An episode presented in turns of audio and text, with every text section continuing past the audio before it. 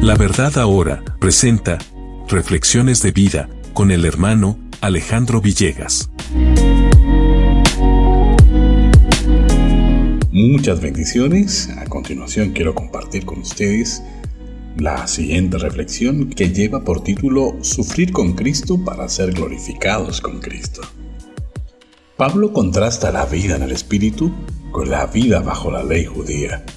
Pablo dice que los creyentes han recibido un espíritu de adopción como hijos de Dios, en vez de un espíritu de esclavitud para volver otra vez al temor. Romanos 8:15.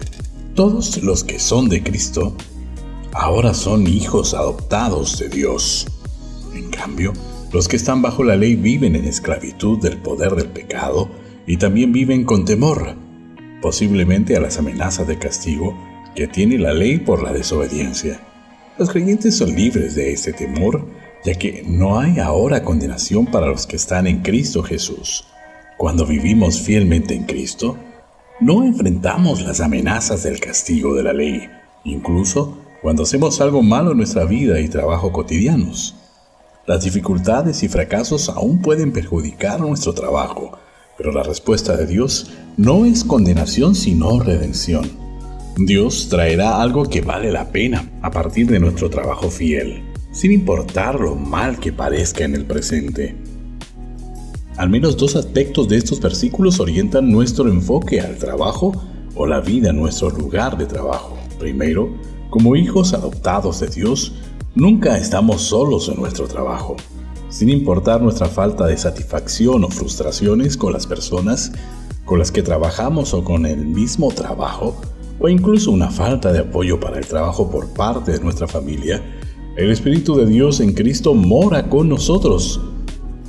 Dios siempre está buscando una oportunidad de redimir nuestro sufrimiento y convertirlo en algo bueno y gratificante en nuestras vidas, como vimos antes sobre Romanos 5.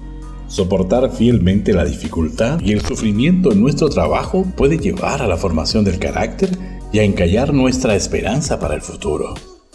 Segundo, en un momento u otro, la mayoría de personas encuentran fracasos, frustraciones y dificultades en su trabajo. Nuestra labor nos exige ciertas obligaciones que de otra manera no tendríamos, incluso algunas tan simples como llegar a tiempo todos los días. Puede que en efecto asumir estos retos fielmente haga que el trabajo sea más provechoso y gratificante. Con el tiempo estas vivencias nos dan más confianza en la presencia redentora de Dios y hacen que experimentemos más de su espíritu que nos motiva y nos da energía. En algunos casos es posible que lo acepten y lo apoyen por traer reconciliación y justicia a su lugar de trabajo. En otras situaciones puede que se opongan, lo amenacen, lo castiguen o lo despidan. Por ejemplo, las malas relaciones son una característica desafortunada de muchos lugares de trabajo. Puede que para un departamento sea común sabotear los logros de otro departamento.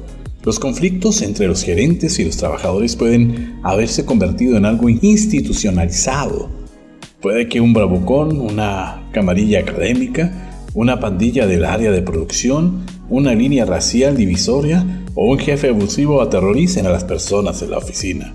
Si usted trae reconciliación en situaciones como estas, puede que la productividad se incremente, que la rotación se reduzca, que se aumente la moral, que repunte el servicio al cliente y que usted sea alabado o ascendido.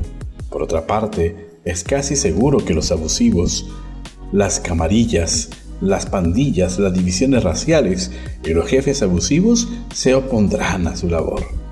Hasta aquí la reflexión para el día de hoy. Muchas bendiciones y nos encontramos en una próxima eventualidad. Hemos presentado Reflexiones de Vida con el hermano Alejandro Villegas.